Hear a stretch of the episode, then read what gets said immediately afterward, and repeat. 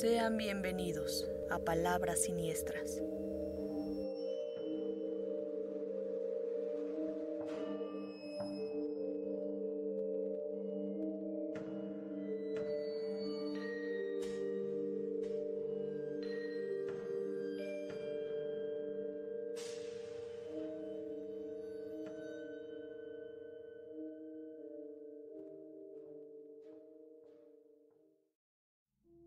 Noches, sean todos ustedes bienvenidos y acompáñenos a escuchar Palabras Siniestras. Mi nombre es Dama Demencia y esta noche está conmigo mi compañero a quien nombraremos Don Angustias. ¿Qué tal? ¿Cómo estás? Muy bien, muchas gracias. Listo para ver qué nos depara esta noche. Y bueno, esta noche tenemos una nueva invitada y es un placer presentarles a Mujer de las Sombras. ¿Cómo estás? Hola, muy bien, muchas gracias por invitarme y estoy muy emocionada por estar aquí con ustedes. Qué bueno. Hoy, como cada domingo, nos adentraremos en el oscuro mundo de lo paranormal. Hablaremos de hechos reales, historias de miedo y sucesos del más allá. Si quieren, vamos empezando y será don Angustias que nos lea la primera historia que tenemos para contarles. ¿Hay alguien ahí? Los chicos del barrio acostumbraban a jugar fútbol frente a una casa abandonada. Por eso de las ventanas, jardines dañados o el ruido que a muchos de los vecinos les molestaba, regularmente los llamaban a dormir antes de las nueve de la noche. Pero aquella noche de sábado los dejaron disfrutar un poco más, pues tenían los vecinos una agradable reunión. La pelota iba y venía de un patio a otro, de donde la recuperaban sin mayor problema hasta que entró por la ventana del segundo piso de la sucia casa. Se disponían a trepar un árbol para ir a buscarla, cuando fue arrojada desde adentro. ¿Hay alguien ahí? preguntó Daniel con algo de precaución, a lo que una voz tímida e infantil respondió, Sí, y quiero jugar con ustedes. Después de una rápida plática de niños, decidieron subir a jugar a las escondidas con su nuevo amigo, del cual solo podían ver la sombra asomándose por la ventana. Contó una de las chicas hasta cien y todos se ocultaron, pero les fue imposible hallar al niño desconocido antes de que los llamaran a sus hogares. Pasaron varios días sin saber de él, hasta que nuevamente pudieron quedarse tarde y su sombra apareció en la ventana, invitándoles a continuar el juego y encontrarlo. Los chicos se negaron de inmediato. Les parecía tedioso tener que buscarlo, porque era demasiado bueno para esconderse, así que mejor insistieron en que bajara a jugar fútbol. El chico se rehusaba en cada ocasión con un tono muy triste. Notando su estado de ánimo, ¿por qué no quieres jugar con nosotros? dijo Daniel. Porque no puedo, respondió el chiquillo con un nudo en la garganta. Es que los fantasmas no tenemos pies, agregó y bajó flotando desde el segundo piso ante las miradas incrédulas de los chicos, que echaron a correr a sus casas. Wow, ¿qué les parece esta primera historia? En particular las cosas que se relacionan con niños y eso, siento que sí pueden ser como historias muy reales, entonces, no sé. ¿Alguna vez a ustedes les ha sucedido algo así respecto a niños fantasma, como que hayan tenido algún contacto? Eh, sí. Varias veces. Cuéntenme una. Bueno, yo em, cuando era muy, muy chica en casa de mis abuelos, a veces me asomaba así como por las escaleras en la noche y había un niñito que siempre jugaba con sus piecitos y tenía como unas botitas color blanco y de pronto pasaba corriendo y se escondía abajo de la mesa y me daba mucho miedo. ¿Y nunca llegaste a comunicarte con él, o sea, acercarte y decirle algo? ¿O qué hacías en ese momento que veías? Pues yo nada más lo veía, pero a mí sí me daba mucho miedo. O sea, como que, ya sabes, ahí con la cabeza metida en el barandal viendo al niño, pero ya como bajar o hablarle sí me daba miedo. Bueno, definitivamente yo creo que yo no sería capaz de acercarme. ¿Tú, don Angustias, tienes alguna anécdota con algún niño? Eh, sí, pero a la vez es complicado explicarlo. Trataré de ser breve. en casa de mis abuelos existía una de las famosas pinturas del niño llorando. Es conocida la leyenda de esos famosos cuadros que son niños básicamente que están llorando, pero eh, pues se ven muy reales, ¿no? En varias ocasiones me tocó estar lo que eran las fechas de eh, Día de Muertos en la casa de ellos y me tocaba ver como muchas veces no había nadie en, ese cuadro que estaba en la sala principalmente y era muy pues muy terrorífico que precisamente en esos días eh, se escucharan risas que los juguetes se movieran del lugar los muñecos eh, no sé si podría llamarlo que era como tal un niño pero si era esa cosa tenía apariencia de un niño y era muy muy muy escalofriante vivir así. ¿Se dan cuenta que siempre en las, en las casas de los abuelos hay como muchas historias de ese tipo? Como que siempre hay algo, un muerto o algo raro. Yo creo que ¿Será por la antigüedad? Exactamente. ¿Qué ibas a decir, don Angustias? Que yo, que yo pienso igual, eh, que es por la antigüedad, por el tiempo, por lo que han vivido tal vez muchas cosas las han vivido y no nos las han contado, no las sabemos. Entonces es complicado, pero sí tiene razón nuestra invitada. Estas casas siempre tienen una historia que contar, tanto buenas como a veces también malas. ¿Qué les parece si vamos con la siguiente historia? Mujer de las Sombras tiene una historia que nos quiere compartir y pues vamos a escucharla. perfecto. Ruidos en la cocina. Nos encontrábamos cenando juntos en familia, cuando por toda la casa se empezaron a escuchar una serie de ruidos. Sonaba como si azotaran las puertas y estrellaran vasos contra el suelo. Mi esposo nos pidió que permaneciéramos en nuestros lugares mientras él se levantaba a averiguar. Había caminado solo un poco, cuando una sombra cruzó detrás de él a toda velocidad. Mis hijos y yo soltamos incontables gritos y corrimos fuera de la casa. Mi esposo fue detrás de nosotros y le contamos lo sucedido. Por su parte, él dijo que no había encontrado nada fuera de lugar, que entráramos a la casa para terminar de cenar, pero por supuesto nosotros nos negamos. Aún así tuvimos que hacerlo, porque afuera estaba helando, pero mis hijos no quisieron dormir en sus habitaciones. Colocaron cobijas alrededor de nuestra cama y no querían cerrar los ojos. Apenas habían pasado unos minutos cuando los sonidos en la cocina se escucharon de nuevo, esta vez de forma más intensa, no sé si por el silencio de la noche o porque el fenómeno se presentaba de manera más violenta. Mi esposo bajó con un bate en manos. Fueron unos minutos de silencio. Y él subió corriendo, sin el bate, con el rostro descolorido y muy asustado. Apenas podía articular palabras. Dijo que en la cocina estaba su hermano muerto, pero no era real.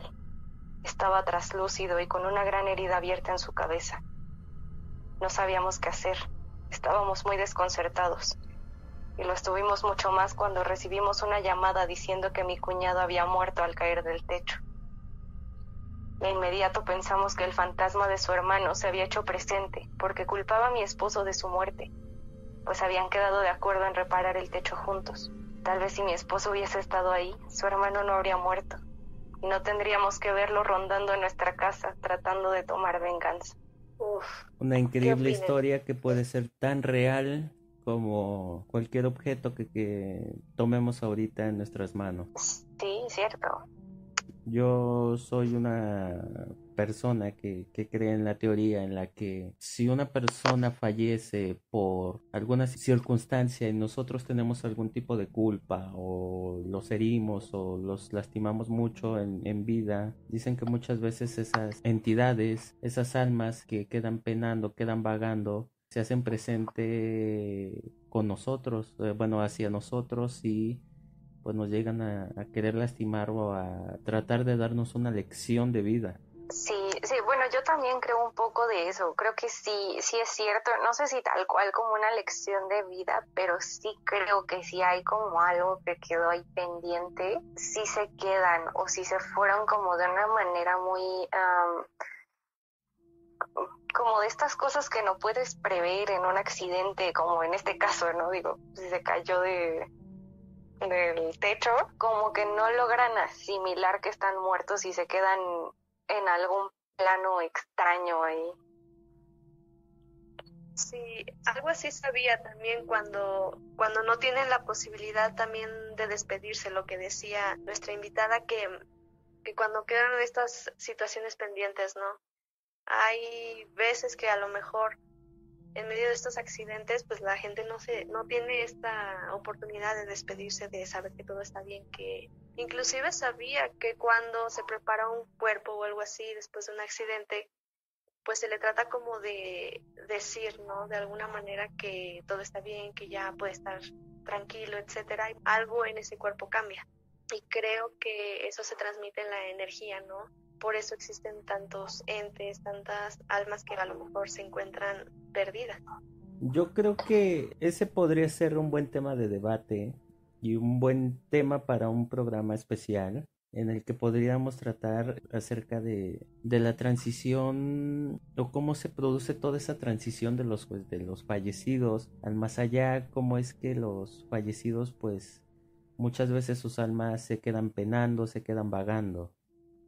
No sé a ustedes, ¿qué les parecería hacer algo así? Yo creo que sería un muy, muy buen programa porque hay demasiado que debatir en ese tema. O sea, a mí ahorita me vienen así como muchas cosas a la mente de cosas que me han dicho. No sé si han estado cerca de un cuerpo en algún funeral, lo que sea, y, han, han, visto el, el, cuerpo. Hay cuerpos que parece que están sonriendo después de que están muertos, como que su cara todavía tiene cierta expresión. Eso también podría ser un buen punto ahí. Si nuestra anfitriona está de acuerdo y nuestra invitada también, le hacemos la invitación a nuestra querida mujer de las sombras para que nos acompañe en otro programa y podamos debatir este tema más a profundidad. Claro, yo encantada. Y yo de acuerdo, así que ya tenemos programa pendiente y lo vamos a, a programar. Excelente. Pero ¿qué les parece que por lo mientras vamos a, al debate que nos toca en este momento? Cada domingo tenemos un video que debatir y este video se llama Siete hechos terroríficos que no tienen explicación. Don Angustias está a favor de que todos estos hechos que se muestran tienen una explicación paranormal. Hay algo extraño ahí. Mujer de las Sombras y su servidora estamos a favor de que hay una explicación lógica. Hay algo, pues que no, no propiamente tiene que ser algo fantasmal. Entonces, pues, don Angustias, ¿quisieras iniciar con este debate? Voy a tratar de ser breve y conciso porque ya una vez me hicieron un comentario que me extendí mucho como parte de la minoría que soy en este episodio. Puedo decir que sí, sí creo que fervientemente que todos los videos, todos los puntos que salen en esa narración del señor Ángel David Revilla son ciertos. ¿Por qué? Porque muchas veces el miedo a lo desconocido nos hace creer o querer creer que las cosas pueden tener una explicación lógica. Le queremos dar sentido a las cosas aunque no lo tengan.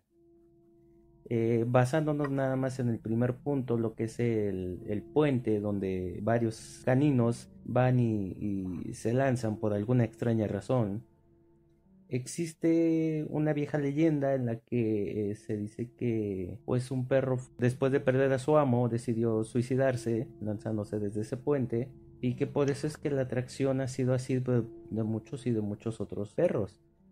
Entonces, para mí sí es real, todos los puntos es real, sería eh, extenderme muchísimo, eh, hablar de, de cada uno de los puntos, pero yo creo que es eso, más que nada tratamos de darle explicación a lo inexplicable. Eh, yo creo que hay que, así como le tenemos respeto a muchas otras cosas, también deberíamos de guardar cierto respeto a que hay cosas que realmente no pueden ser explicadas y que por más que le queramos encimar la lógica a las cosas, pues no, no, lo que terminamos haciendo es un embarradero de cosas ilógicas por eh, quererle dar un sentido a cada una de las cosas. ¿Tú qué opinas, mujer de las sombras? Yo, la verdad, eh, sí estoy como en desacuerdo con, con este punto porque creo que sí hay muchas cosas que tienen una explicación lógica, pero hay muchas cosas que desconocemos todavía de la naturaleza y no sé, específicamente en, en, los puntos de este video, creo que absolutamente todos los puntos tienen alguna explicación lógica y no, no veo como nada que pueda decir a un algo paranormal los movió a hacer algo o hizo esto. Incluso este del perro, que fue el que más me generó como conflicto. O sea, para empezar, no creo que los perros tengan una como ideas suicidas. Entonces, sí creo que debe de haber factores que alteren, como incluso ambientales, a lo mejor cuestiones de de gravedad, de temperatura, de ciertas cosas ya como más científicas que realmente desconocemos o que no estamos tan familiarizados con. Pero, ver, sí, no, aquí no creo que haya así como algo paranormal, no. Bueno, antes de que pudieran continuar, yo me pregunto, ¿en dónde se ha escuchado que gracias a la temperatura eh, una persona vaya y se suicide. Sí, eh, de hecho hay estudios científicos que muestran que en las temporadas más frías es donde mayor número de suicidios existen, porque la temperatura tiene que ver mucho con el estado de ánimo de una persona. Sí, la producción de serotonina y todos esos tipos de líquidos. Sí, genera nostalgia, genera tristeza. Entonces, digo, temperatura por mencionar un factor al aire, ¿no? No digo ese, pero sí influye, claro que influye. Bueno, dejemos que nuestra anfitriona sea la que continúe. Sí, yo también creo que podría ser un factor, pero sí creo que, que hay cosas, por ejemplo, quiero decir el punto sobre la chica que de agua y que no había, y había cámaras y todo, pero pues no se llegó al punto donde se explicara por qué llegó la chica a ese lugar. Yo creo que siempre quisiéramos llegar al meollo del asunto, al porqué de las cosas y sobre todo en situaciones como esta. Si hubiera algún familiar no se quedará con la idea de que fue algo paranormal, quisiera saber quién lo hizo, eh, por qué lo hizo o si ella misma se suicidó. Entonces, creo que la criminología es la ciencia que investiga todo, todos estos sucesos, ¿no?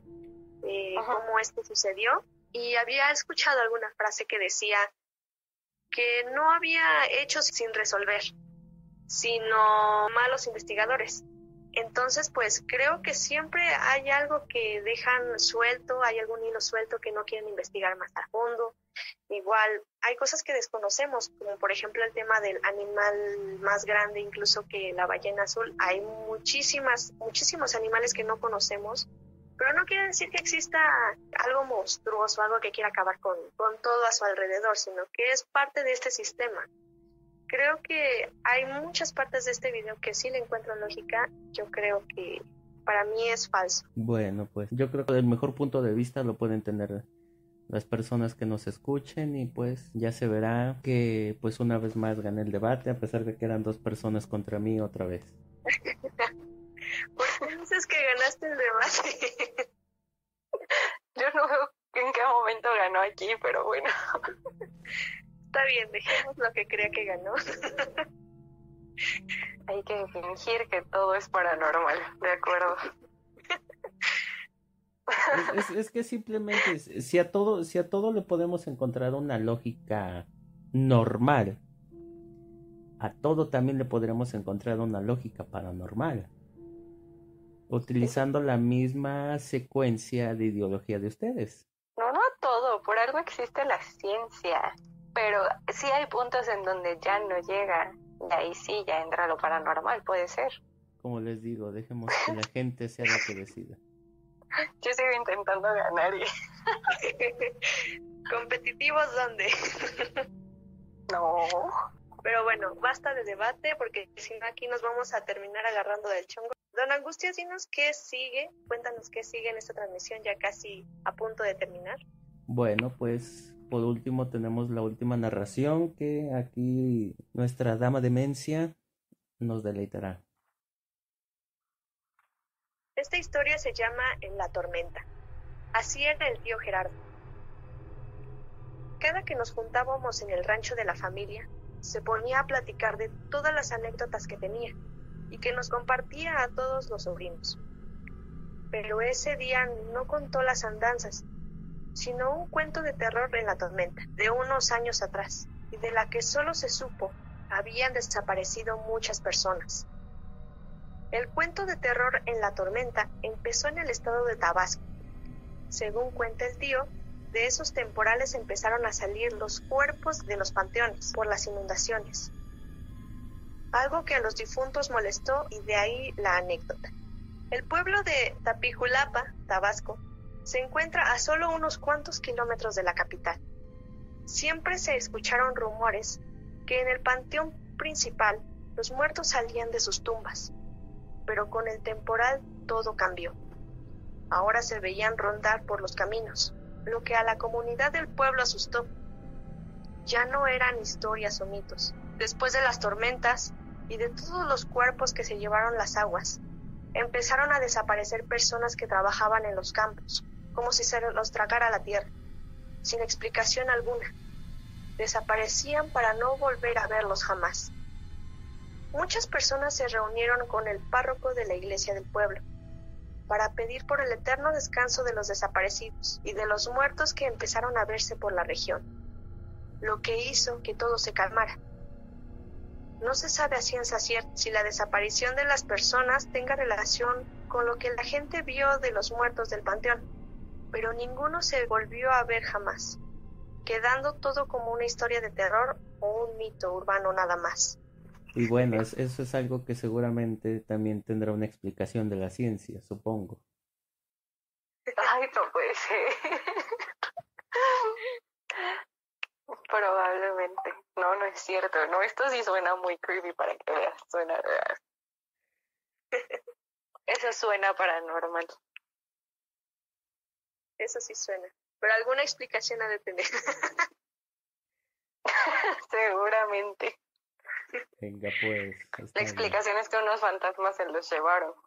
Esa es la explicación. Pues creo que han sido tres historias muy interesantes. Ha sido una plática muy, muy rica.